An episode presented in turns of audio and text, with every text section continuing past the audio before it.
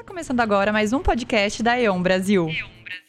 Eu sou Rogério Queiroz e vou estar conduzindo essa entrevista de hoje, onde temos aí várias mulheres que vão falar sobre o tema de saúde da mulher. Lembrando que hoje que, estamos né, no chamado Outubro Rosa e que, em homenagem a isso, a gente vai falar de saúde da mulher. Todas as nossas convidadas são fisioterapeutas, são osteopatas e são monitoras da Escola de Osteopatia de Madrid. Então, queria também agradecer as nossas convidadas, Cíntia Violante, Lilian Salles, Isabel Noleto, Isabela Menegaso e algumas pessoas que ainda podem aparecer por aqui. Ok? Muito bem. É... O tema hoje, saúde da mulher. Cada uma de vocês, eu sei que trabalha com um aspecto um pouquinho diferente disso, e a gente vai tentar abordar, vamos dizer, tentar ampliar um pouco a visão de todo mundo com relação a esse tema, ok? Então, a primeira pergunta que eu gostaria de fazer, para a gente abrir um pouquinho e você, e assim, a gente se conhecer e vocês falarem um pouquinho de vocês para quem está nos assistindo, o que foi conduzindo, o que foi levando vocês, enquanto jornada aí profissional, para trabalhar justamente com essa área da saúde da mulher e com qual área especificamente da saúde da mulher está trabalhando atualmente, ok? Então eu vou até pedir para se a Cíntia puder começar falando, porque ela foi a primeira que entrou aqui no Zoom, tá bom, Cíntia? Então, por favor, fique à vontade aí para dar o seu oi para todo mundo, para começar a, a falar. E só lembrar que quem está nos acompanhando já no YouTube que pode estar tá fazendo suas perguntas e que essas perguntas são passadas para a gente e nossas convidadas vão respondendo, ok? Fica à vontade, Cíntia. Boa noite, pessoal. Boa noite, colegas. Obrigada, Rogério, pela oportunidade aqui de, de conversar com vocês sem máscara. Que delícia. Muito bem. Bom, é, eu atualmente eu atendo meu público é majoritariamente feminino, né? Se eu não estou atendendo as próprias mulheres, eu estou atendendo seus filhos, todas as idades. E foi muito engraçado porque eu nunca escolhi conscientemente essa área. A minha formação original, é, há muito tempo atrás, ela é toda, foi toda baseada em fisioterapia esportiva. Então, eu atendia sim as mulheres atletas, né, mas não de forma exclusiva, né? E à medida que eu fui também procurando, foi uma busca interna minha, né, por processos pessoais, né, de uma busca de, de identidade, né, além de todos os, os, os julgamentos, preconceitos que a gente passa, né, eu fui tentando fazer as pazes com o meu feminino. E as, é muito louco, né? Porque as coisas não acontecem de forma sozinha e, e nem aleatória, né? Com isso começaram a aparecer mulheres que tinham acabado de parir para mim, né? E eu não entendia muito porquê e falava, nossa, mas como é que eu vou atender de forma é, completa essas mulheres, né? Com, com tamanha qualidade, né? Porque eu via que era um universo dessas mulheres puérperas, né, que tinham acabado de passar pelo processo do parto, fosse ele qual fosse, um parto instrumentalizado, cirúrgico ou até natural, né? Ali é, havia ali na minha frente todo um universo que ainda era desconhecido. E, e eu gosto de estudar. E aquilo ali eu ainda não sabia ainda. Então eu mergulhei muito nisso, eu fui atrás, né? E eu vi que tinha tudo a ver, né, atender essas mulheres com todo um olhar da osteopatia, da filosofia, mais do que as técnicas em si, mas a filosofia da osteopatia, que na época também era aquilo que estava mais me, me atraindo, sabe, me interessando, né? além das técnicas, além daquela formação, né, de você conseguir aprender a dança, né, mas qual é a música que está tocando por trás.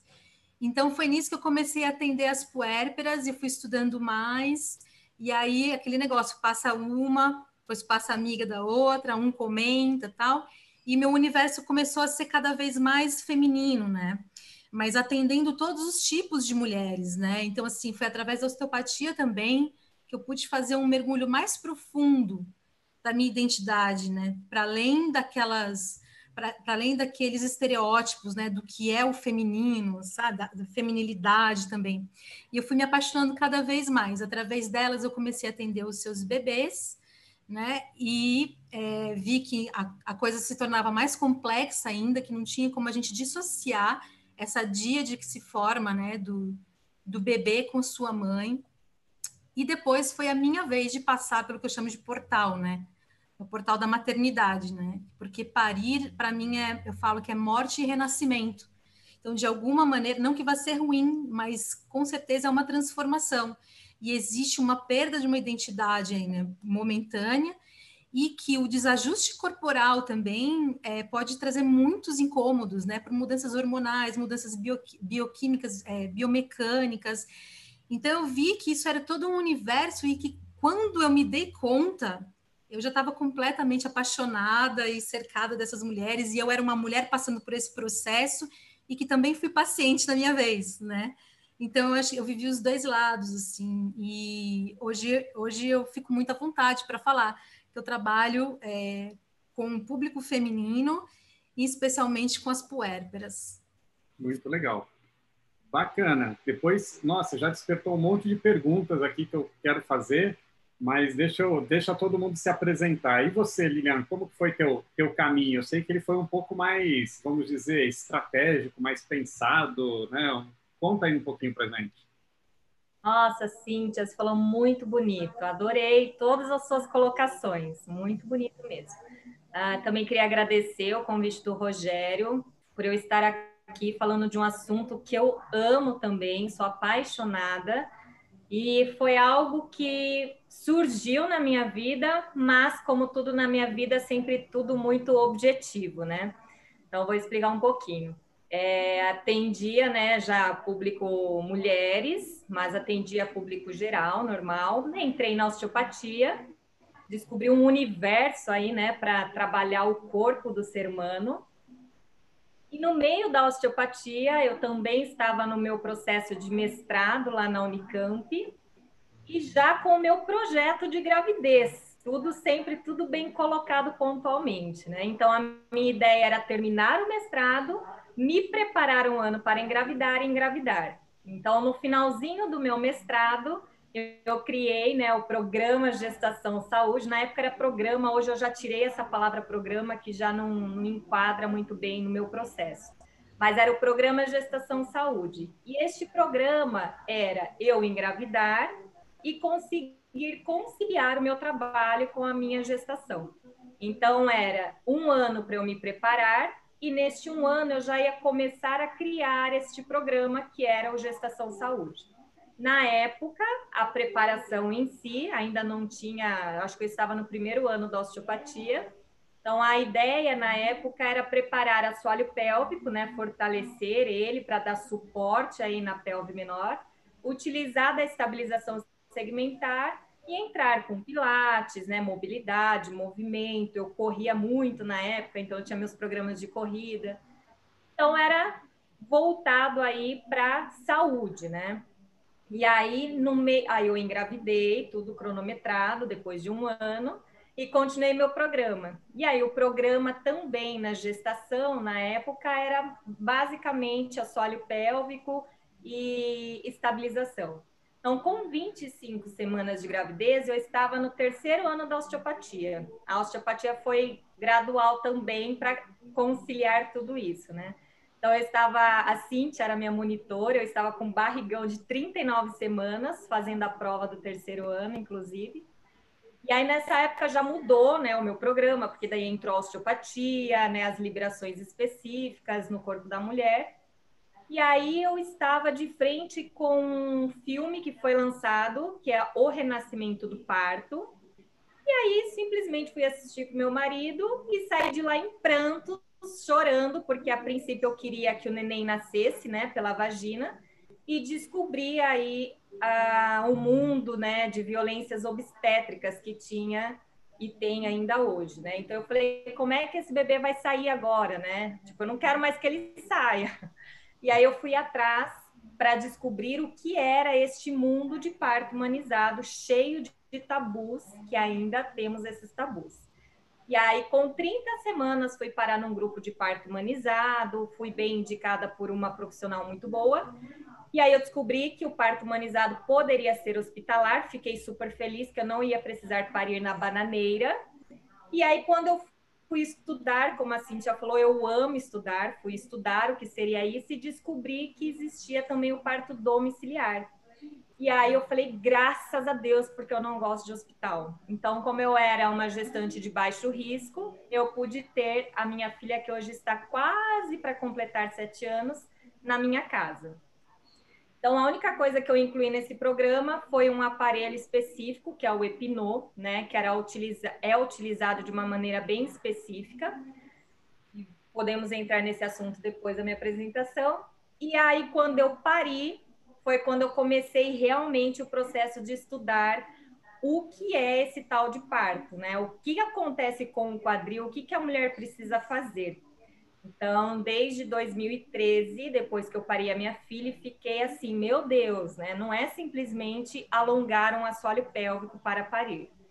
E aí eu estou neste processo de busca e conhecimento de partos, né? Então minha área é bem específica em partos e pediatria, cuidados da saúde da mulher geral, mas meu universo assim de estudo mesmo é voltado para as gestantes e o tal do preparar ou não preparar a mulher para o parto, né? Então hoje eu trabalho depois de anos estudando o que é preparar esta mulher que já é preparada para o parto. Então, esse é o desafio. E aí depois a gente pode conversar sobre isso, né? É, na, onde eu cheguei hoje e o que é hoje para mim preparar uma mulher para o parto. Então, eu sou apaixonada também por essa área, pelas mulheres, e como a Cíntia também falou, é uma área completamente conectada com a pediatria. Então, a gente já trata esta mulher na gestação e já influencia também no tratamento do bebê. Então é um mundo maravilhoso, não tem como se apaixonar e estou muito feliz por estar aqui falando sobre isso. Muito legal. Maravilha. E você, Isabel, qual que é a tua tua chegada aí no mundo da saúde da mulher? Vamos lá. É, eu comecei atendendo uma fisioterapeuta que trabalhava com urogineco, certo? E desde então a partir de. Aí eu fui atendendo fui explicando para ela a osteopatia na mulher, né? E ela tem uma carteira de clientes muito grande, porque ela já trabalha com isso há 20 anos. E desde então eu fui. E ela começou mandando um paciente. Aí o paciente vai mandando o outro, que vai mandando o outro, vai mandando o outro. E daí, quando eu vi, eu estava atendendo pacientes que queriam engravidar, pacientes que estavam grávidas, pacientes que já tinham tido filhos certo? E hoje também acabou que eu acabei entrando até na pediatria, né? Porque elas começam a levar, não, tem que atender meu filho, e, e é bem legal, um, é um universo muito, é muito caloroso. Hoje em dia, meu público, 80% é feminino, tá? Acabou que eu atuo desde a cabeça ao dedinho do pé mesmo, com osteopatia, onde a gente faz um trabalho em conjunto, certo? E algumas pacientes ela me encaminha para fazer as correções e daí a gente vai casando, vai sempre uma mandando para outra, é bem, bem legal mesmo. Muito bom. Perfeito. Antes de passar para a Isabela, só falar, dar as boas-vindas aqui para a Gislaine, que também veio nos prestigiar. Tudo bem, Gi? Olá, boa noite, tudo bem? Boa noite, meninas. Boa noite. Tá bom. Isa, conta pra gente, como que foi tua, tua trajetória até o universo feminino aí do, da saúde da mulher? Bom, vamos lá. O meu acho que foi um pouco parecido com o da Cíntia. Não era uma coisa que estava previsto aí na minha formação de fisioterapeuta. Eu terminei a físio e fiquei, ficou faltando essa ferramenta para melhorar os pacientes ortopédicos, aquelas coisas todas. E aí, quando eu fui para o módulo de, de gineco, eu falei, gente, que mundo que é esse aqui que nunca ninguém me apresentou antes, né? Então, assim, a gente lida com, com quadríceps, com isquiotibiais de um jeito, e essa musculatura da, do, do períneo ali toda cheia de crenças e tabus, né? E tanta gente sofrendo com disfunções, com dores e sofrendo caladas, né? Então, aí, isso me despertou, assim, uma, uma curiosidade muito grande. E aí, paralelo a isso, e nada é por acaso, né? Eu comecei a atender aqui em Campinas com o Vini Stefanelli, e aí sempre tem aquela questão, ah, Isa, tô precisando de uma mulher para atender junto, porque tem mulher que só gosta de ser atendida por mulher, ou ah, tem essa daqui que eu tô atendendo até aqui, mas é vou fazer a técnica interna, ela tá se sentindo mais tranquila se for com outra mulher.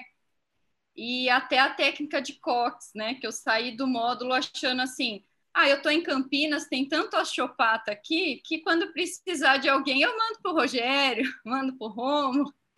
E aí, no dia seguinte do módulo, já apareceu um paciente de COX, né? Diz que você aparece o paciente quando você está pronta, né? E aí começou a rolar essa piada na, na, clínica, que a Isa é especialista em COX. Né? Então, essas técnicas internas, assim, o pessoal foi vai passando para mim e aí fui estudando, né, pela necessidade dos pacientes mas eu acho que o, o, o, mais forte foi isso, assim, conseguir ajudar mais mulheres, e acho que aí vem a missão, né, junto com a filosofia da osteopatia, que é tão, né, essa filosofia de vida mesmo, mas no sentido de conseguir ajudar mais mulheres que podem estar sofrendo com disfunção sexual ou com querendo ter um parto normal e não conseguindo por alguma tensão, uma aderência, enfim.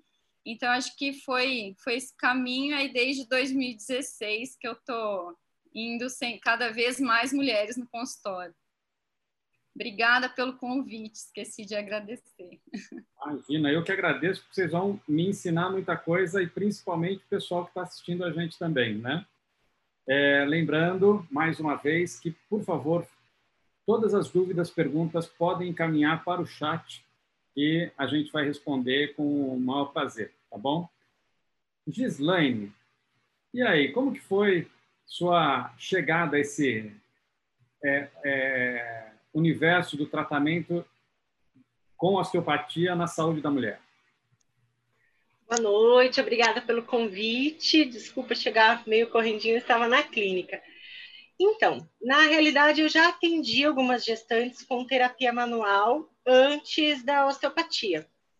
Assim, a osteopatia veio agregar e veio me dar uma nova visão da paciente e principalmente algumas questões que realmente eu não sabia como abordar, como a questão da dismenorreia, a endometriose. Algumas pacientes, até quando eu comecei a fazer o curso de osteopatia, vinham perguntar a respeito da questão da infertilidade, e era algo que eu estava com bastante ansiedade para aprender mais. Quando chegou o módulo daí de gineco, abriu um leque gigantesco de possibilidades dentro da clínica. E hoje em dia, o meu foco maior realmente é a questão da gestante, tanto o pré-parto quanto o pós-parto, tendo muitas pacientes, e também eu tenho um nicho bem grande, como eu trabalho dentro de uma clínica que tem ginecologista, a gente tem ultrassom lá na clínica, eu tenho trabalhado com bastante pacientes com resultados muito bons dentro da, da infertilidade também. Então, assim, é, e justamente o que a Isa falou, a questão do olhar o ser humano como um todo. Então, a osteopatia, a gente olhar a integralidade da paciente, é claro que a gente tem muito a agregar na saúde dela e tem uns resultados fantásticos dentro do consultório. Perfeito só em cima do que vocês foram falando, já várias perguntas foram surgindo aqui. Uh, e assim, quando perguntam o que, que pode ser tratado, né? Para a gente, às vezes, é uma coisa que é muito, muito óbvia, né? Mas que muitas vezes, para quem está aí assistindo, ou para quem ainda está no primeiro, segundo, terceiro ano de osteopatia, não sabe, né? Então, eu vou dar alguma uma, uma passada rápida sobre algumas coisas, e daí cada uma vai dando um pouquinho da, da experiência que teve com aquilo. Pode ser? A gente tem, vai tentar fazer assim, que essas respostas sejam. Nem todo mundo precisa responder tudo, ok? E que elas sejam ágeis, porque daí a gente consegue falar de mais coisas, tá bom? Mas, por exemplo, coisas que a gente consegue tratar aí do universo feminino, então, consegue trabalhar com infertilidade, com dismenorreia, com também as questões de TPM, é, infertilidade, não sei se eu já falei infertilidade, as questões das dores né, pélvicas, até mesmo, às vezes, uh, na, nessa relação é, mãe-bebê, na questão da amamentação, então poder também trabalhar, facilitar o, o processo de amamentação da mulher. E que tudo isso envolve não só a questão corporal, como vocês falaram, né, mas também todos esses tabus, todos o, todo o imaginário, todas as emoções, tudo que está acontecendo em volta. E daí, juntando tudo isso, né, experiências práticas que vocês já tiveram com esses casos e até mesmo a, a questão do parto, né, quem está trabalhando mais especificamente com isso, também do parto, é, experiências que vocês tiveram nesse sentido e que foram muito gratificantes. E, por último, juntando nesse monte de informações, qual que é o diferencial que vocês percebem na da osteopatia na hora de tratar? Se não fosse a osteopatia, isso mudaria a visão de vocês na hora do tratamento? Então, Vou deixar com vocês agora, cada uma que se sentir chamada para responder já pode ir abrindo o microfone e falando. Posso? Ah, Cíntia quer falar? Pode falar. Pode ir, Lilian. Você fala, você vai falar de gestante, eu falo do pós. Tá bom. Não, achei interessante. É, Rogério colocou muitas questões, né, Rogério? É, vou tocar num assunto só para começar, muito interessante, porque eu trabalho com o público né, 100% mulheres, e o que chega para mim, por exemplo, de mulheres, ainda, infelizmente, não são questões específicas. Por exemplo, ah, Lilian, vim tratar porque eu estou com cólica menstrual vim tratar porque eu estou com, não estou conseguindo engravidar, né? Eu acho que ainda falta muita informação ainda, a gente precisa, né, de alguma forma, é, colocar isto publicamente, né, conseguir atingir as mulheres para que elas conheçam o que é a osteopatia. Então, o que chega, por exemplo, para mim em consultório são mulheres com dor na coluna. Então, elas vão, né, falam, ah, vai lá na Lilian, que ela é osteopata, trabalha um monte de questões, né? E aí chega, por exemplo, e essa mulher tem tudo: tem cólica menstrual, fluxos alterados, é uma mulher que está tentando engravidar há muito tempo, e aí você começa a ver a mulher como um todo. Né? Então, só puxando aí a, questão da fisioterapia e a osteopatia, né? Quando eu era só fisioterapeuta, a mulher chegava com uma dor no quadril, eu ia lá e via o quadril, né? A mulher chegava com uma dor no ombro, eu ia lá e tratava o ombro. Hoje a mulher chega e a gente olha para a mulher. Então a gente, eu, né, no meu consultório, eu explico para a mulher o que é osteopatia, ela dá o relato dela e aí a gente vai fazendo esse olhar profundo. Então eu falo assim, no meu consultório, todas as mulheres que que me procuram acabam, por exemplo, é, eu fazendo as, a avaliação interna do assoalho pélvico. Então, é preciso ver como está todo esse tecido mole, todo esse tecido de fáscia pélvica, né, da pelve menor, porque a base da saúde da mulher é pelve. Então, como é que está esse ovário? Como é que está esse útero? Como é que está esse ovário em relação ao útero, né? Como é que está o crânio, né? Como é que está essa relação?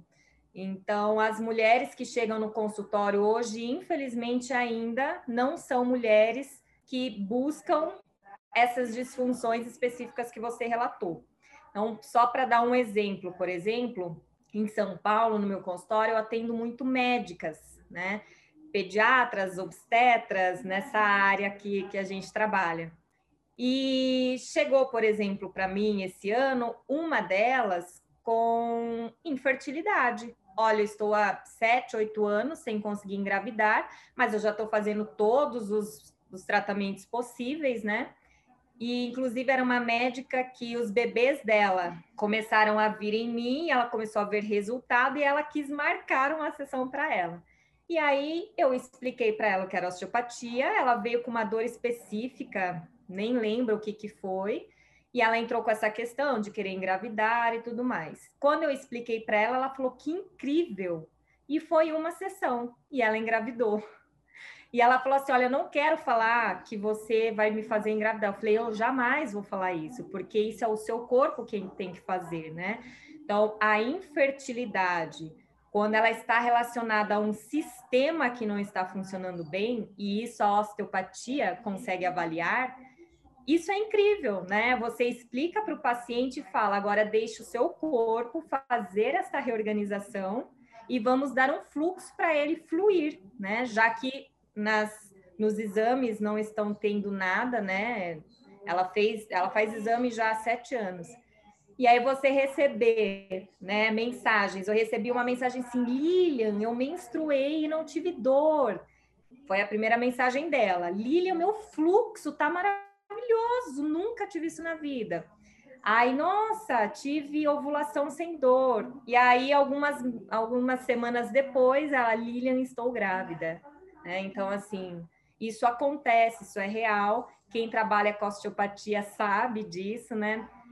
E aí vem a questão: como é que a gente consegue passar essas informações para as mulheres de uma forma que seja é, agradável, né, no ponto de vista não ir a um osteopata com a esperança do tipo ele vai resolver meu problema, mas eles precisam entender a diferença que a osteopatia faz no sistema. Você quer engravidar, a osteopatia vai te ajudar a que o seu sistema inteiro esteja funcionando bem para uma gravidez mais saudável, né? Para uma fecundação muito mais saudável. Então, a osteopatia na saúde da mulher é uma área ainda que está começando a crescer, tem muito espaço e a gente consegue trabalhar em muitas áreas, né, que envolve a mulher. Então, o meu comentário seria esse a princípio, né? Que essa mulher ainda não chega para a gente com questões, Lilian, meu ciclo não está regular, porque ainda a gente tem uma frase que tudo é normal. Ah, você tem cólica? Eu também tenho. Você tem? Ah, você tem? Ah, normal, né? Então, as mulheres relatam muito essa dificuldade. Eu relato dor e no exame não mostra nada. E aí a gente precisa explicar que nós, osteopatas, nós vemos a função dos órgãos, dos tecidos, do sistema funcionando. Né? Então, é maravilhoso, é uma área incrível, assim, não tem como não se apaixonar. Falei. Cíntia, vai você? Muito bem, Miriam. Perfeito. Quem mais agora gostaria? Então, se existe é, o universo feminino, né? Ele é ele é muito mais complexo do que falar sobre oscilações hormonais, né? E vai tudo na, na conta das oscilações hormonais, né? Então, é, esse desconhecimento que a Lilian comentou, né, da gestante, que muitas chegam lá, é, a, a, ou melhor, não só a gestante, a mulher, ela chega lá para tratar problemas diferentes, é, do, não específicos né, ao, ao aparelho feminino, né?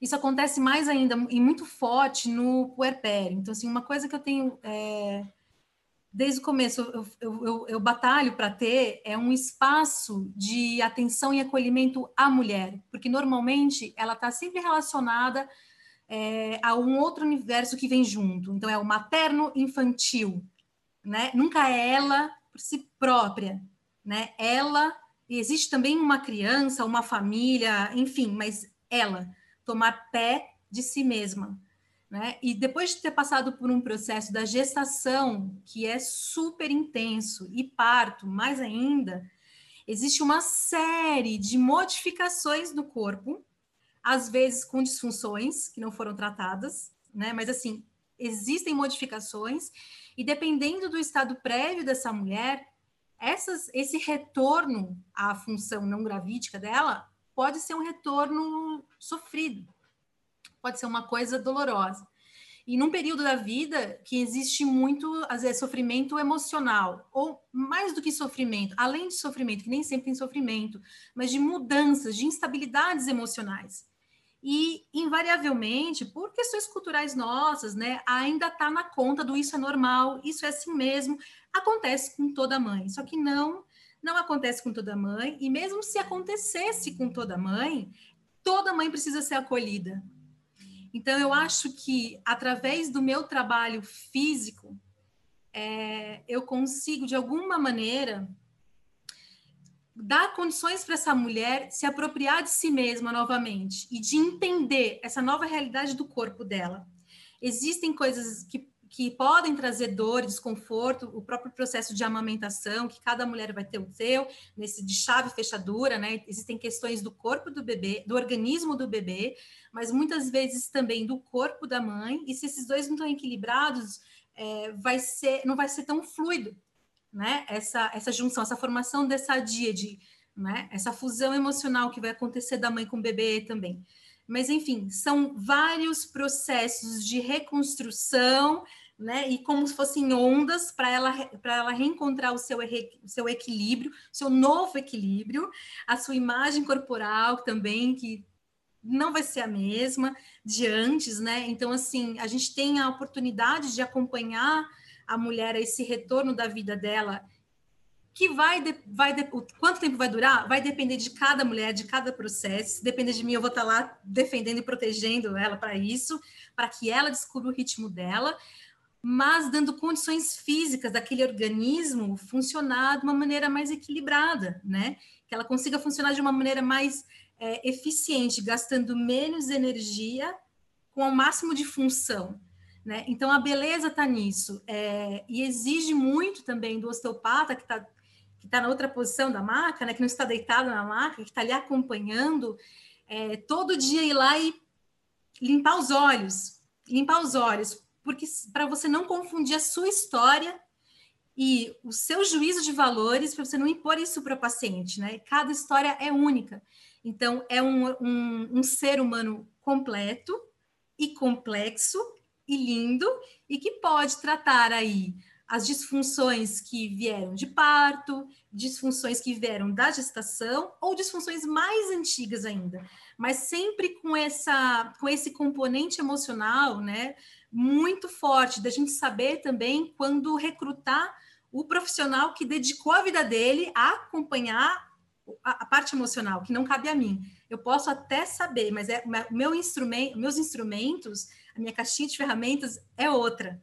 Né? Então é um, bem uma dança mesmo, né? E a gente vai dançando e acompanhando e eu vou meio que fazendo um cerco assim para essa mulher para que ela tenha um espaço dela, né? Para ela poder se apropriar e quando ela sentir que dá pé, põe o pé na areia e levanta desse mergulho que ela deu no puerpério, né? Então são processos muito, muito intensos e bonitos, desde é, uma mãe que não conseguia amamentar o filho, né? Então, que você não, não basta só fazer o atendimento no bebê e com consultora de amamentação, mas dar o suporte também para essa mulher desde disfunções costais, né, disfunções autonômicas que vão alterar ali na, naquela amamentação, né, a processos que aconteceram em parto, enfim, é, é, um, é um universo com toda a sua complexidade e riqueza, né? Tem coisa pra caramba, gente, pra gente estudar ainda. Isso é, nossa, isso é demais. Rogério, não estamos ouvindo. Desculpa. E vocês, Isabela, Gislaine, Isabel? Algum caso específico, alguma coisa que vocês se lembram de ter tratado e que fez assim aquela diferença no caso do paciente? Eu um. Estou aqui pensando na Cíntia falando, né? A gente até uma, uma frase que eu ouvi do Rogério uma vez, que tem o atendimento osteopático de maca, né? E o osteopático fora, né? Então é acho que é aí para mim o grande a grande diferença que a osteopatia fez, né? Olhar o paciente como um todo, não só físico, né? Que fazer as interrelações anatômicas, que a gente aprende tão bem, mas essa olhar para a parte nutricional, para uma mulher que está com infertilidade, para a questão emocional, né? Então, tudo isso abrir esse leque e, e assistir essa paciente de uma forma global é o que eu vejo que faz diferença. Eu tenho uma história de, de quarentena, de pandemia. Eu, eu atendi uma paciente 15 de março. Ela já estava tentando engravidar desde 2017 e sem todos os exames feitos, nenhuma alteração, né? Que a gente fala isso, né? Que o paciente, quando já fez todos os exames, o, o marido, né? O, o marido, o parceiro e a mulher, e tentou aí por ter relações sexuais por um ano desprotegida e ainda assim não teve a fecundação, aí a gente começa a investigar, né? E depois que investigou tudo e não teve uma alteração, aí a gente chama de infertilidade funcional, que é o caso que a osteopatia acaba tendo essa indicação maior. E aí ela já tinha feito uma FIV, né, uma fertilização que não tinha, não tinha, não teve sucesso. E aí ela encontrou com uma amiga no supermercado e falou: por que você não tenta fazer a osteo antes, né, de fazer a segunda FIV? Pelo menos assim seu corpo está organizado, né? Essa amiga é uma doula que conhece o trabalho da gente e tal. E aí ela fez a sessão 15 de março e a FIV seria na próxima semana, mas como tudo parou e o laboratório falou, olha, mais para frente a gente faz, né, a coleta dos óvulos. Aí um mês depois ela me mandou mensagem, ela falou, fui fazer a coleta ontem e estou grávida. E ela falou: foi a única novidade que eu fiz, né, nesse percurso todo foi a sessão de osteopatia. Então, assim, fica aquilo, a gente não consegue afirmar, né, que foi a sessão de ósteo, mas, né, tem toda, é difícil, né, de estudar, porque tem muitas variáveis, né, de uma paciente para outra, mas foi o relato dela, né. Eu, te, eu tive uma outra paciente que ela tinha uma obstrução de trompa é, por causa. Ela tinha uma obstrução de trompa, aí depois a gente chegou à conclusão que poderia ser de uma cicatriz de quando ela era, de uma diureter, quando ela fez quando era criança. Então, na sessão, a gente trabalhou essas disfunções, deu mobilidade para esse tecido, e aí ela refez o exame da, da trompa, né? E estava desobstruído. Então, também foi bem legal esse caso, porque aí teve um exame, né? Mas foram casos bem legais aí. Muito legal, muito legal. É, eu, nossa, eu fico me coçando para falar aqui, mas não, não, não é, não tô aqui para isso. Vamos lá, Isabel. Bem, uma experiência bem legal que eu tive foi uma paciente que ela tinha tido, o bebê dela já estava com dois meses, e ela veio porque ela ficava horas amamentando, segurando com aquela dor na região cervical, cintura escapular, pela, pela grande carga, né, de horas e horas e horas amamentando, de madrugada, tudo sozinha. E ela começou a entrar em desespero. Ela tinha aquele sentimento de desespero, uma angústia, só que nem se tocou, não falou para o pediatra, não avisou o ginecologista, nem nada. Eu falei assim: olha, eu acho que você está com Bloom. Vai no médico, procura o teu obstetra, conversa com ele para ver o que, que a gente pode fazer, né? Porque só eu não, não dou conta. Fiz algumas manipulações, fui atendendo ela, acho que eu atendi mais quatro sessões, até para dar uma começar a corrigir essas disfunções que aconteciam na cintura escapular, na cervical, na lombar, no sacro, estava realmente tudo não estava tava tudo, tudo no desconforme, como se fala aqui no Nordeste. Então, assim, a gente foi trabalhando, fui trabalhando isso com ela e depois, quando eu detectei o Bloom, aí tudo na vida dela começou a mudar, porque ela procurou ajuda de especialista, né? Então, acho assim que isso, o bom de ser mãe é que a gente consegue detectar quando aquela paciente ela está entrando numa depressão, certo? Qual fase que ela está? Se ela está muito chorosa, Será se esse tanto de choro é normal? Será se não é? Que, bora procurar uma avaliação. Então, a gente acaba é, adquirindo esse sexto sentido quando vira mãe, né? Então, a partir daí foi, assim, foi um, salvou a vida dela, salvou o casamento dela, entendeu? Porque até isso estava prejudicando na vida dela. Aí eu, assim, e aí a gente vai trabalhando e hoje ela está ótima. Muito bom. E você, Gi, o que, que você lembra assim de um caso marcante?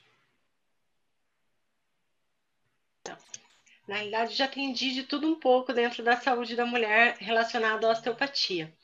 Mas, assim, é, o que eu tenho visto muito resultado é relacionado à endometriose, principalmente pacientes já com indicação cirúrgica ou até pacientes que já passaram por um, dois procedimentos de vídeo, que acaba gerando uma série de aderências, tanto nessa pelve, tanto ao intestinal, e modifica completamente o ciclo dela mesmo. Então, é, vários casos de pacientes que melhoraram muito. E como a Isabela comentou a questão da infertilidade, e eu disse que eu tenho tido bastante paciente atendendo nessa área, tenho tido um sucesso bem grande de ajuda desses pacientes. É claro que necessitamos de mais pesquisas para a gente trabalhar junto a clínica e a parte científica. Infelizmente, ainda dentro da osteopatia, ainda temos poucas pesquisas nessa área. Porém, dentro da clínica, o que a gente vê é uma taxa de sucesso muito aumentada quando a gente aplica a osteopatia na saúde da mulher um caso bem recente, uma paciente que veio, muitas vezes a paciente, como a Lilian comentou, ela vem para osteopatia por outros motivos, e quando a gente vai ter a visão do ser humano como um todo, da paciente que está à nossa frente, a gente detecta uma série de disfunções que a gente consegue também melhorar a qualidade de vida. Então, essa paciente está com mais ou menos uns 45 dias que eu atendi, ela chegou travada, cervical, sem nada de movimento, e ela é fisioterapeuta. E durante a consulta, é, eu detectei também que tinha uma, uma, torção de sacro, e a gente conversando, ela comentou, ela falou, nossa, ela já tem um filho, ela falou, você sabe que faz um ano e meio que eu estou sem anticoncepcional e eu não consigo engravidar. Aí falei, não, vamos ver o que está acontecendo então também no seu corpo. E realmente tinha alteração de crânio, alteração de pelve, o eixo neuroendócrino, trabalhei o equilíbrio de toda a parte do sistema nervoso autônomo dela. E ok, daí ela, depois de alguns dias, ela falou que estava se sentindo ótima. E eu encontrei o marido dela faz uns 15 dias, o marido dela falou assim: Você sabe o que aconteceu? Eu falei: O quê? 20 dias depois da osteopatia, minha esposa engravidou. Eu falei: Olha, que legal. então, fazia um ano e meio que eles estavam tentando e realmente entrava dentro dessa infertilidade funcional. E um outro caso bem interessante, que já faziam três anos que a paciente também estava tentando. Nesse caso, eu atendi o casal, não só a mulher. A maioria dos casos de casos de infertilidade eu atendo o casal, não, não foco apenas na mulher, que muitas vezes são infertilidades mistas. E é, faziam três anos que eles estavam tentando e a gente conseguiu auxiliar dentro desse processo também. E como sempre acontece dentro do consultório, a gente começa atendendo uma pessoa da família e depois atende a família inteira, né? E o que foi muito engraçado, chegou a irmã dela para ser atendida no consultório. A primeira coisa que ela sentou e falou para mim, olha, eu só queria deixar uma coisa bem clara, eu não quero engravidar agora, tá? Não, não é bem assim. É a gente vai tra... Exatamente, a gente vai trabalhar o teu corpo. Não, não, não seremos específicos nisso mas é gratificante a gente ter essa visão de toda a fisiologia, como a gente pode ajudar em toda essa fisiologia, não só na parte física, como a parte também neuroendócrina, e gerar qualidade de vida na, no caso da saúde da mulher. Muito bem. Legal. É, tem uma pergunta aqui do, do Rodrigo Gerzoni, não sei se vocês conhecem, e que ele pergunta assim: quais são os indícios que fazem, nos fazem desconfiar de uma depressão pós-parto, que está no início de uma depressão pós-parto, ok? Mas junto com isso, eu queria é, colocar mais uma questão que vocês podem responder junto, né? Porque alguém falou dessa questão que tudo se atribui às flutuações hormonais das mulheres, né? Isso parece que ah, não, mas é que mulher tem essa flutuação hormonal, né? E pensando nisso, é, essas flutuações, às vezes, até isso que dentro da osteopatia a gente trabalha, mas que também pode cair no automatismo, né? Do tipo, ah, é hipófise vai fazer tal e tal técnica, ah, é ovário vai fazer tal e tal técnica, né?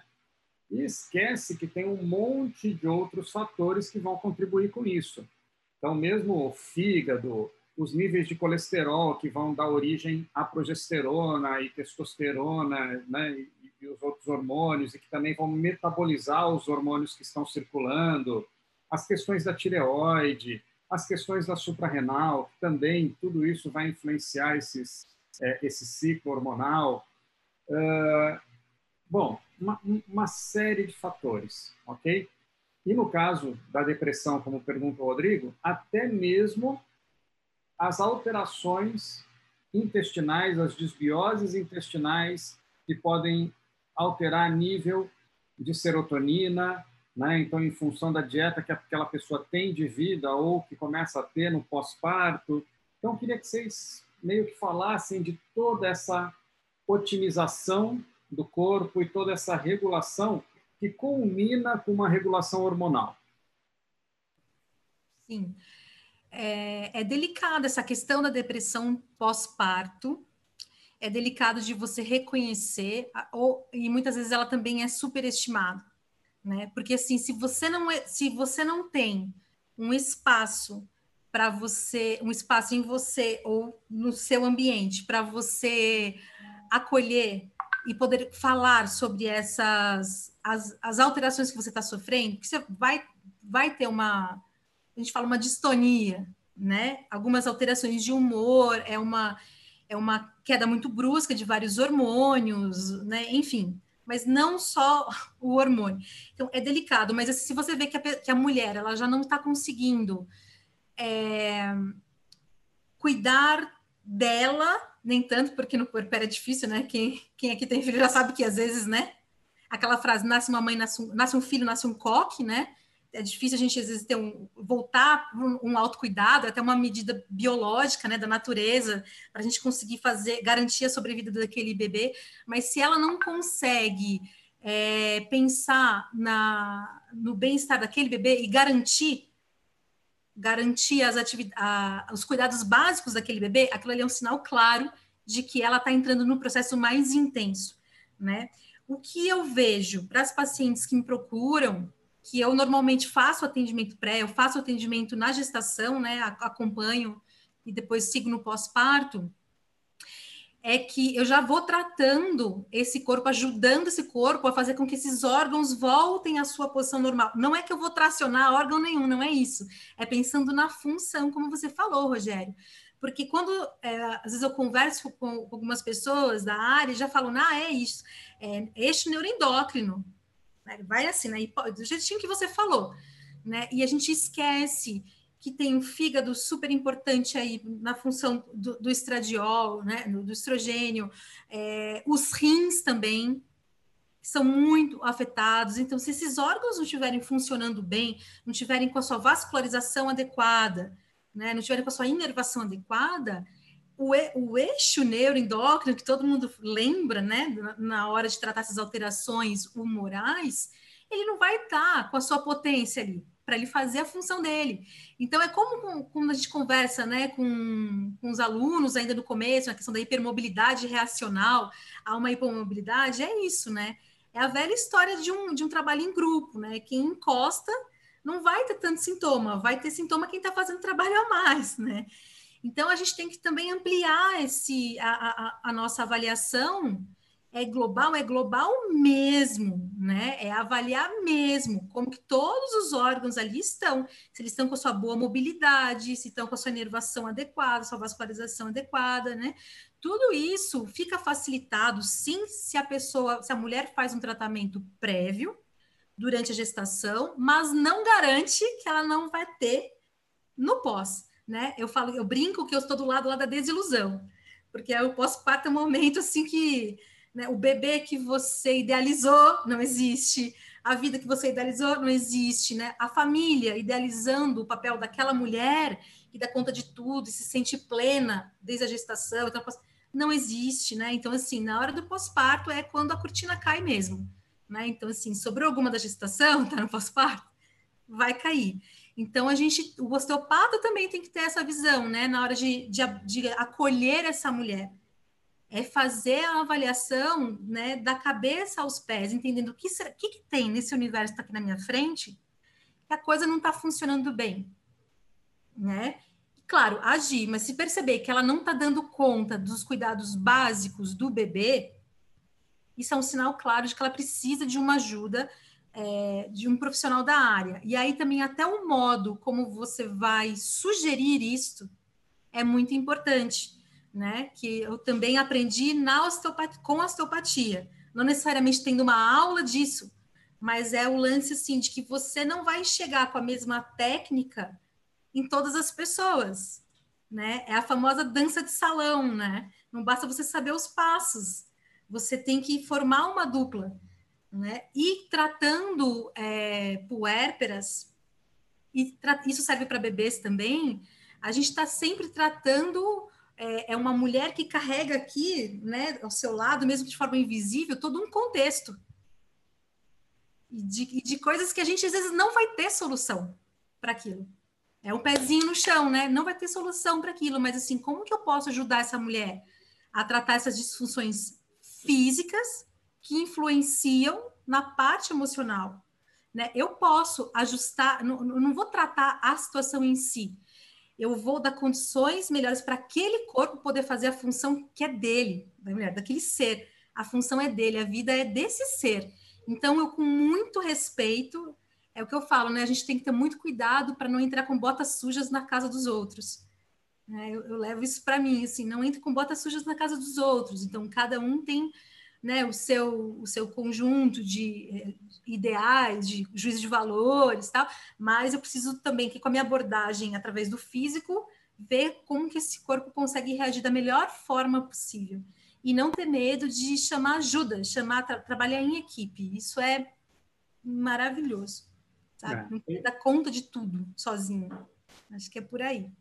Muito bom. Já tem aquela frase do, do Jung que ele falia, falava, né? É, aprenda todos os métodos, conheça, conheça todas as técnicas, mas na hora de tocar uma alma humana, seja apenas outra alma humana. Né? Então, é essa, essa abertura, essa disponibilidade que cada profissional tem que ter.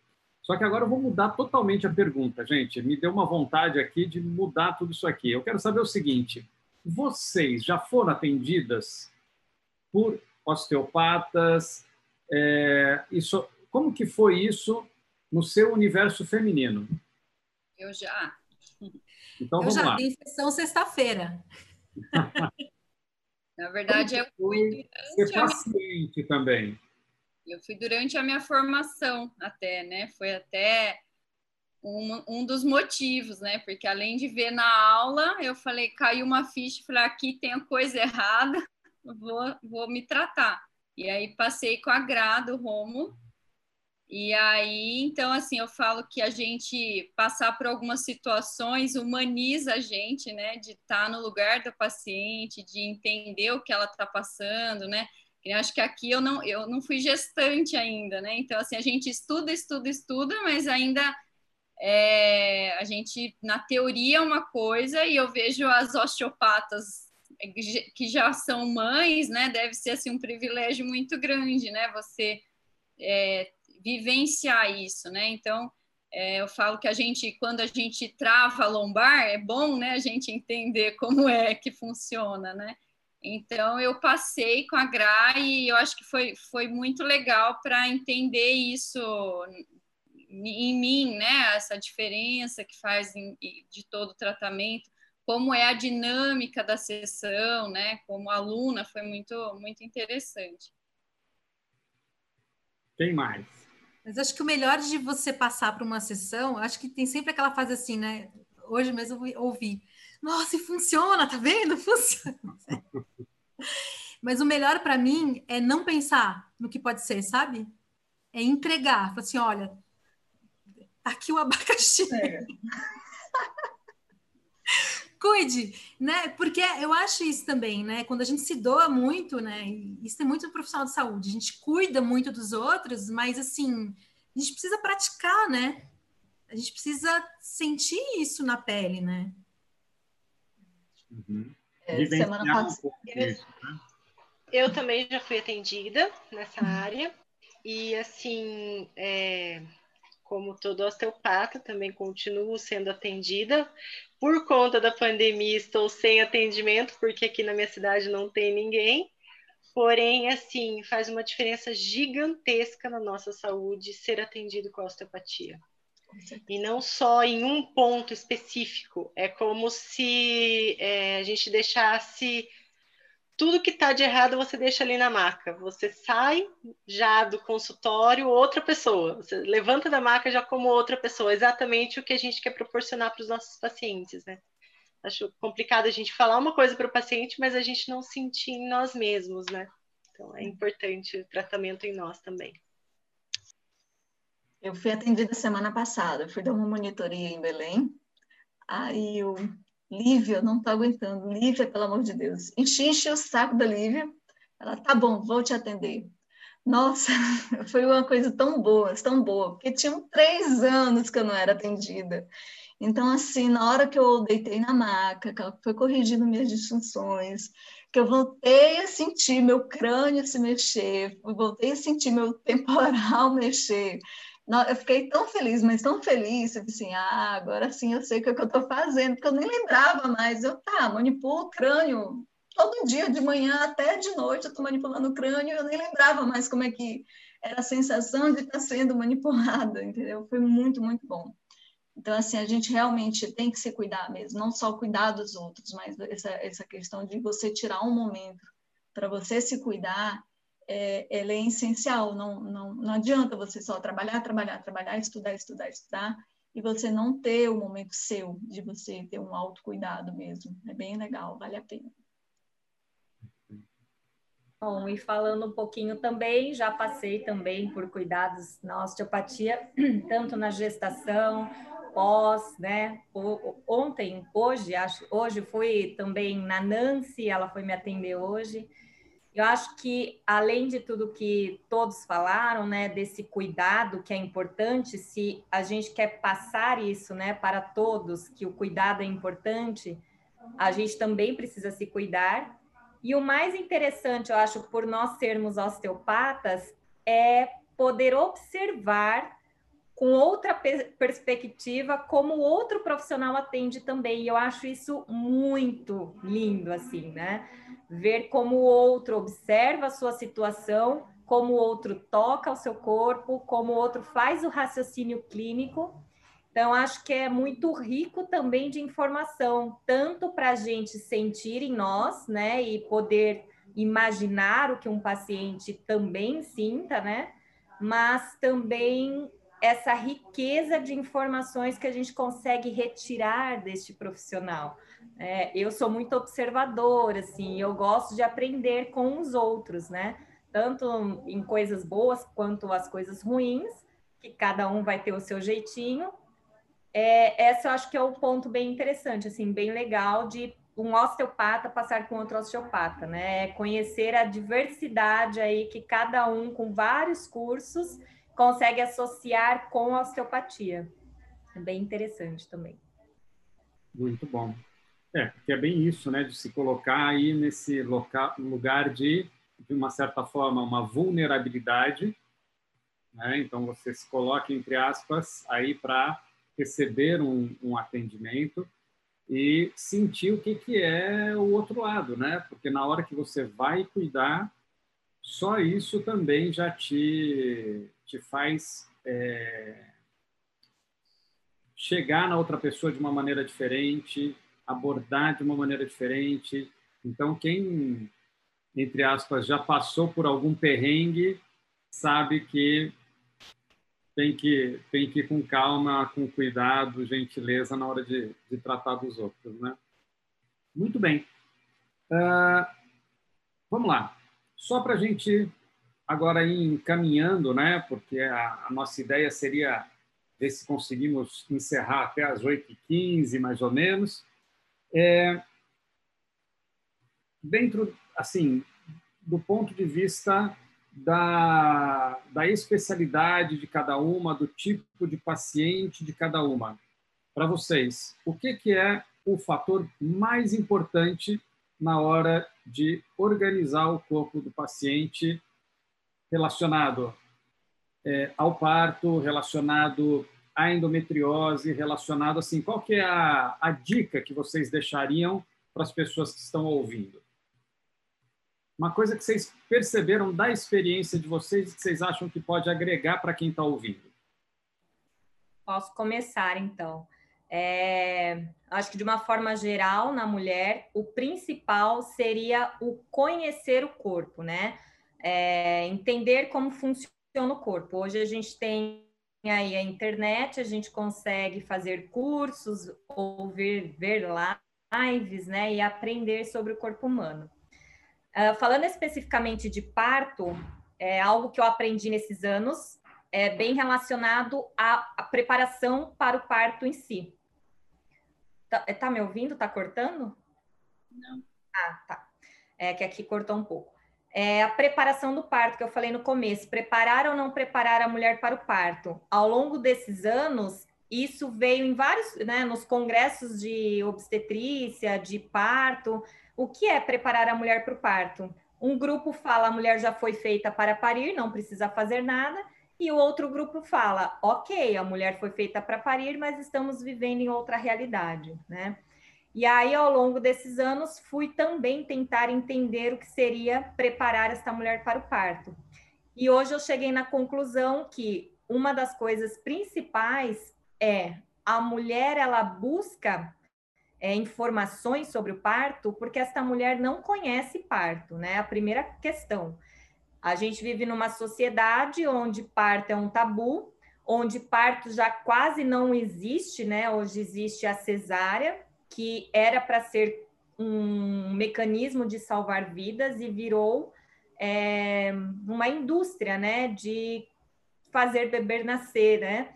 Então, o que é preparar a mulher para o parto? É a mulher conhecer o seu corpo, que o corpo dela foi feito para parir, então nós temos um quadril com vários ossos que durante o trabalho de parto vão fazer movimentos específicos para que esse bebê consiga fazer toda a sua descida na pelve.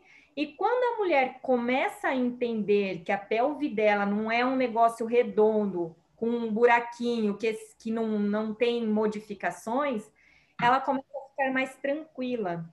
Então, a gente precisa, para mulher conseguir parir, a preparação principal é trazer a segurança emocional para essa mulher. E como? Trazendo conhecimento do corpo para ela. Então, nós osteopatas, a gente tem um papel importantíssimo, sim, né, nessa questão de liberações de cicatrizes, que é importantíssima para o parto. Quem tem cicatrizes de cesáreas, por exemplo, né, isso facilita uma descida do bebê.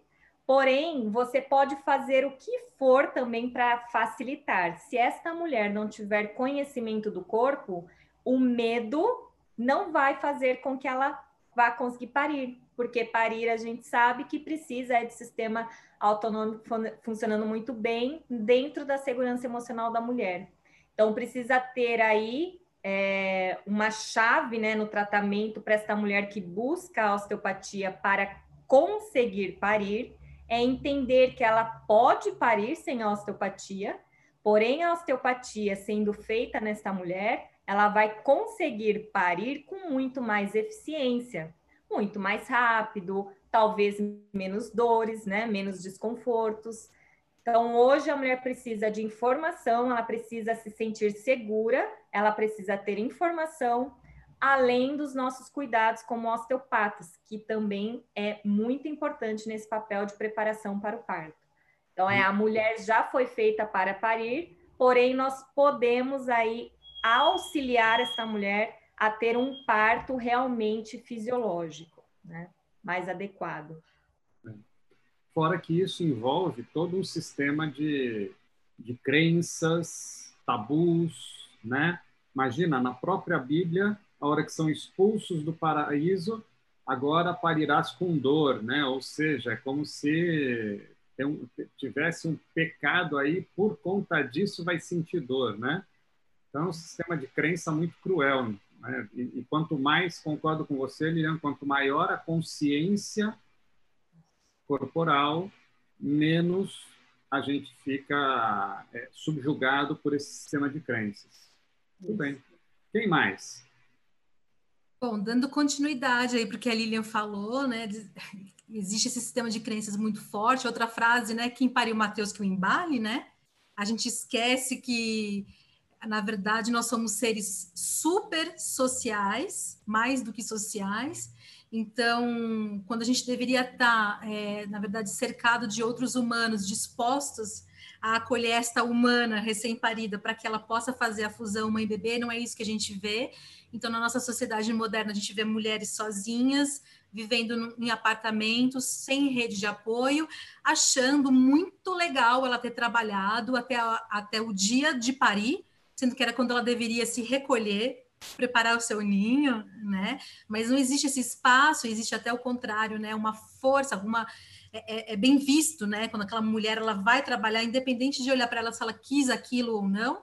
Então essa ideia ela continua no pós-parto, né? Essa, essa pressão de que a mulher volte logo e a gente sabe que, que muitas não têm acesso à licença maternidade mesmo, né? Então assim são vários fatores externos que que ajudam, que, que contribuem para tirar essa mulher desse nível de conexão com o bebê dela, né? Então, você conversar com uma puérpera, ela tá toda molinha em, em todos os, os, corpos dela, né? E ela precisa estar tá assim para que ela possa fazer essa fusão da mãe e do bebê, que a gente chama de díade, né? Essa fusão para ela poder é, reconhecer quais são as necessidades desse bebê e fazer a conexão com ele, que nem sempre é imediata. Então, é muito comum um bebê nascer e a mulher não se sente conectada com aquilo. E tá tudo bem, isso é normal, porque é um novo ser que tá ali. Mas até para isso, tem gente apontando o dedo para dizer como é que a mulher tem que agir.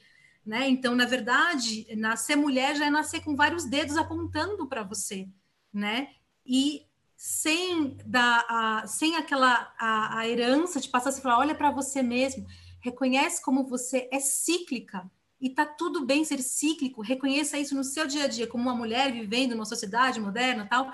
Nós vamos passar por diversas fases durante aproximadamente um mês, né? E tá tudo bem. Então, quanto mais autoconhecimento essa mulher tiver, ou melhor, quanto mais oportunidade para ela, no ritmo dela, encontrar este caminho, também vamos sair das cartilhas, né? mais saudável vai ser a vida desta mulher. Então, não, gente, não é só materno infantil, vamos separar um pouquinho. O bebê é um ser que merece todo o seu respeito. A mãe, a mulher, a mulher que tem a sua função de mãe, também merece todo o seu respeito e precisa de atendimento especializado. Né? Então, acho que é, a gente acaba Desculpa, Rogério, porque não é uma questão tão, é, uma resposta tão objetiva de falar assim, não, olha, lembre-se do fígado e da, da barreira do intestino, tá? tem essas coisas, mas assim, eu acho que o pulo do gato para quem gostar dessa área e quiser atender pós-parto é lembrar de limpar os olhinhos a cada atendimento, vai estudar, vai ler, vai olhar para sua própria história, vai olhar para a história das mulheres da sua linhagem. Eu acho que isso tem muito, muito, muito a acrescentar, né? E saber também que tá tudo bem, a mulher não tá pronta para essa vida externa que valoriza o adulto que produz, porque agora não é hora disso. Então ela precisa ter a psique dela mais molinha para ela se adaptar a esse bebê, conseguir ler esse bebê. E por mais que você tenha estudado pediatria e puerpério e saúde da mulher, não existe outro ser que, que tenha mais conhecimento, seja mais especialista daquele bebê, daquela vida do que ela. Então, eu acho que esse, esse tomar, tomar-se né, de si próprio, que a mulher vai fazer, a gente consegue dar algumas condições quando você libera as dores dela, quando você acolhe, quando você não julga. Ah, você tá assim? Ah, você tá com esse bebê no colo muito tempo. Passa. Não. Então, assim, é fortalecer aquilo que há de mais é, intuitivo, instintivo né, para que ela consiga fazer essa conexão do bebê, é não, não ter preconceito em relação ao afeto. A fêmea que acabou de parir, salvo as exceções daquela fase de rejeição do bebê e tal, acertado isso, ela vai querer sim, isso é mais forte do que a gente. É o cheiro. Gente, quem já sentiu o cheiro de Vernix, quem já sentiu o cheiro de bebezinho novo, sabe do que eu estou falando. né? O ovário chega a fazer assim, dar uma balançadinha agora, assim, né? Fala, Nossa, que delícia! Porque é muito bom. Então, assim, então, são coisas que são além do, do nosso ser social, né? É do nosso, ser instintivo. Então, a gente lembrar disso, do caminho de cada ser humano, dessa complexidade, e cuidado para atender as mulheres. Tá tudo bem ela querer fazer essa super conexão com o bebê, tá tudo bem ela passar por essa fase de instabilidade. É assim. E o que, que a gente vai fazer? A gente vai ser margem, vai estar ali. Você quer vir para cá, cá um pouquinho? Então vamos, vou cuidando de você. Para cá, vamos, tá, tá tudo bem.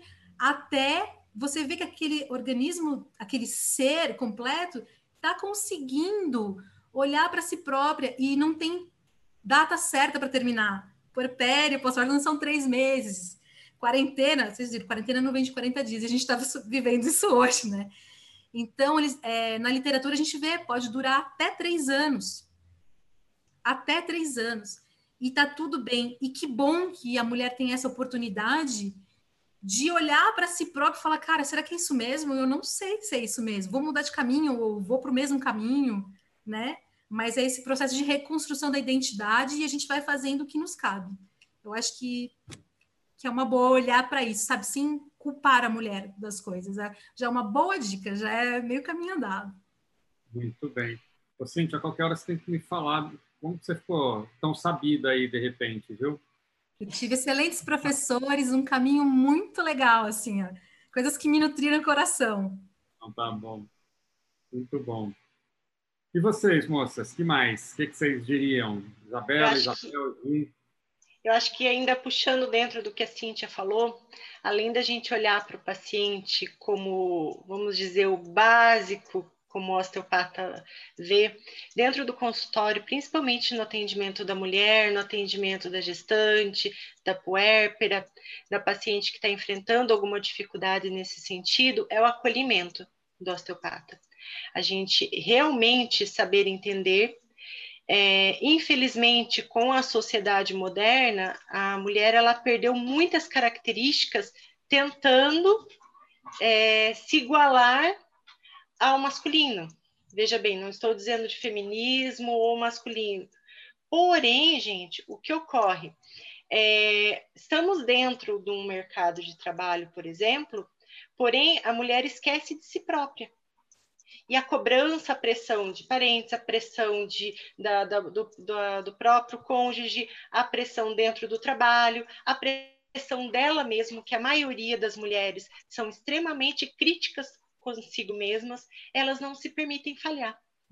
E nesse não se permitir falhar, muitas vezes elas não admitem para elas mesmas as dificuldades que ela tem.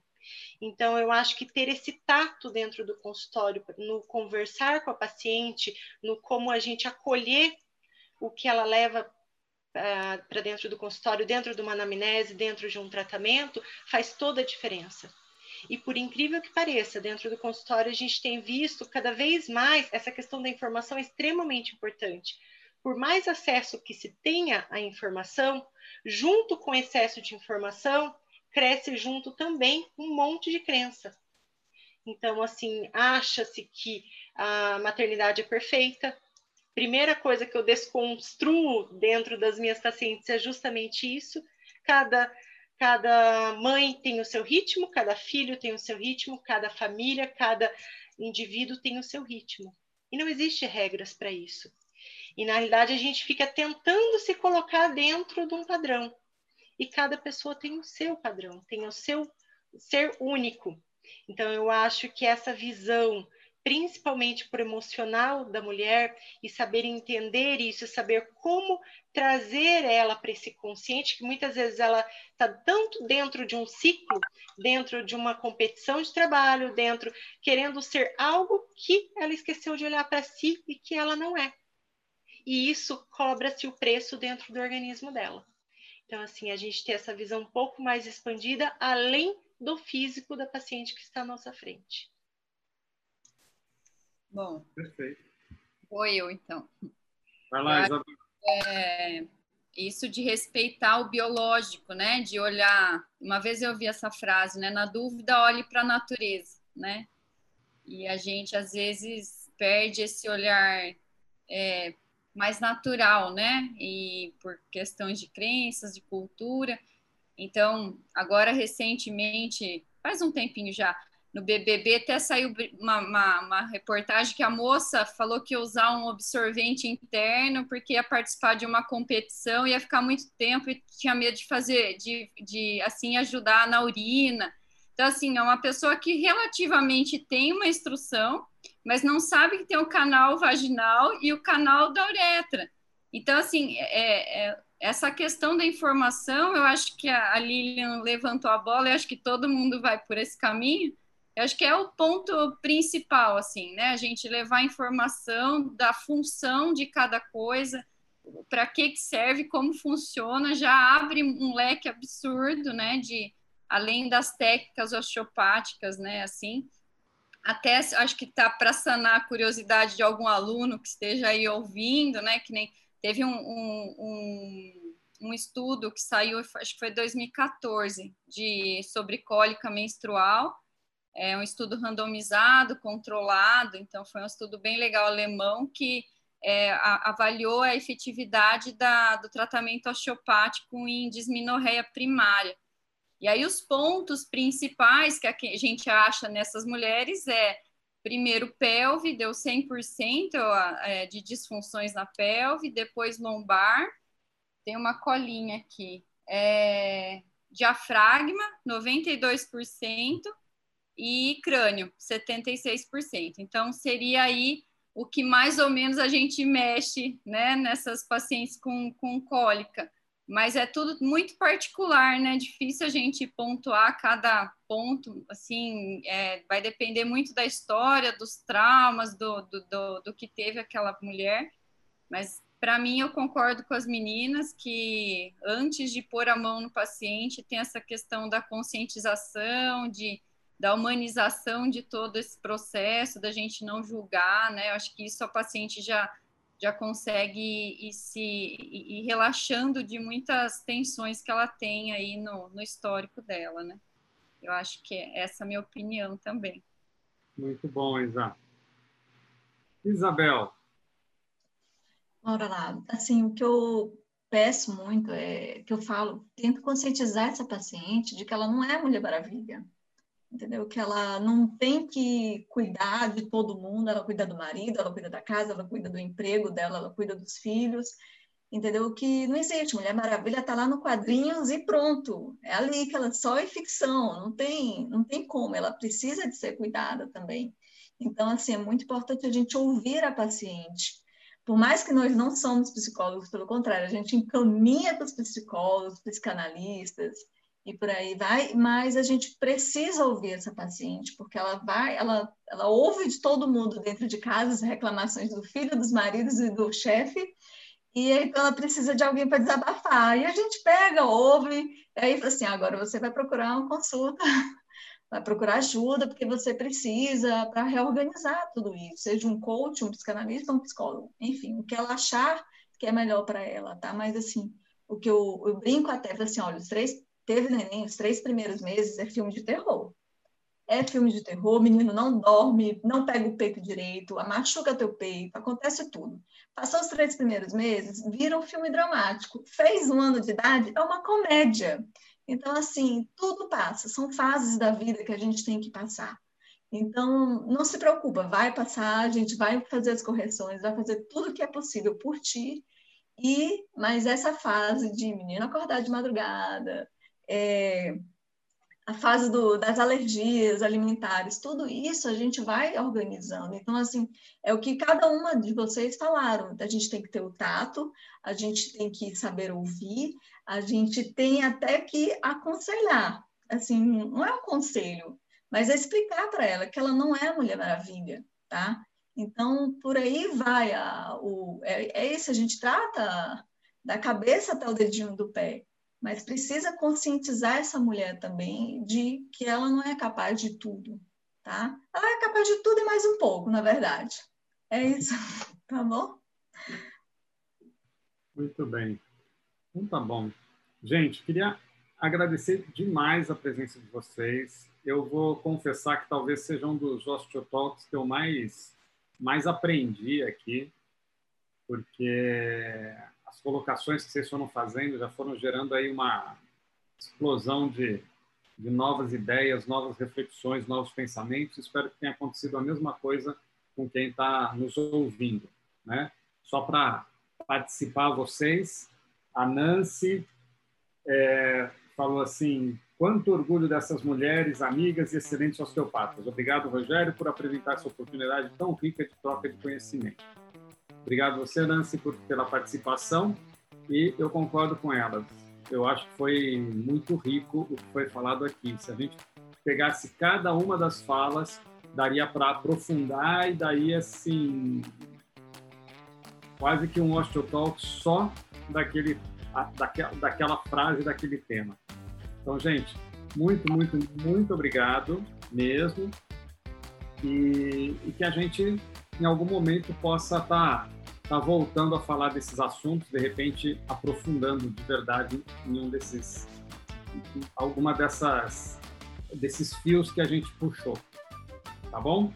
Obrigada, Rogério. Obrigada, meninas. Todo mundo que acompanhou aqui. Uma delícia conversar disso. E é difícil falar pouco, tem muita coisa ainda para a gente conversar. Agradeço o convite. Nossa, foi muito gostoso, delicioso encontrar todas essas mulheres juntas aqui. Daria para ficar horas aqui falando de assuntos bem legais, né, relacionados à saúde da mulher. Obrigada, Rogério, pelo convite obrigada aí pela, por essa uma hora com vocês. É sempre muito gostoso falar sobre. Obrigada pelo convite, Rogério. Obrigada, obrigada pelo convite. E obrigada também pelas meninas por tudo que a gente compartilhou. Com certeza seria ótimo ficarmos horas conversando e trocando experiências de um assunto tão fascinante quanto esse é. Obrigada. Muito obrigada, gente. Foi muito bom conversar com vocês. Até o próximo encontro.